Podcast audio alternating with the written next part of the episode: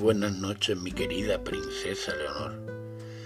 Un día más te traigo una pequeña historia más. Cuentan, me cuentan, que el rey era muy temido por sus súbditos, por lo cruel que era con sus prisioneros de guerra.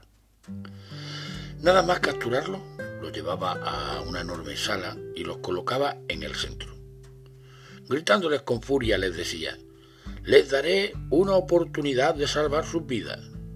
Miren hacia el lado derecho. Ahí están mis soldados, armados con arcos y flechas. Ante los rostros horrorizados de los cautivos, proseguía. Ahora dirijan sus miradas a la izquierda.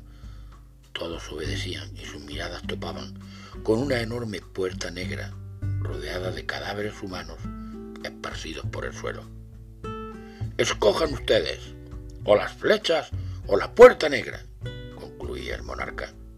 Y la mayoría prefería morir atravesados por flechas, un final rápido y mucho menos cruel. La guerra terminó y un día uno de los soldados del pelotón de arqueros estaba haciendo guardia ante la enorme puerta negra.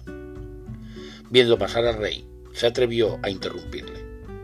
Señor, disculpe, pero ¿qué es lo que hay detrás de esta puerta negra?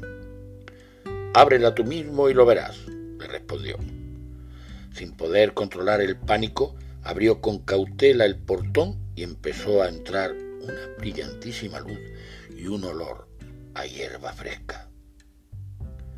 Mi querida princesa Leonor, la puerta llevaba a la libertad, símbolo de nuestros miedos e inseguridades.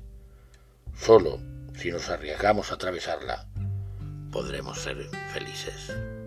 Muy buenas noches, mi querida princesa Leonor. Sigue sonriendo.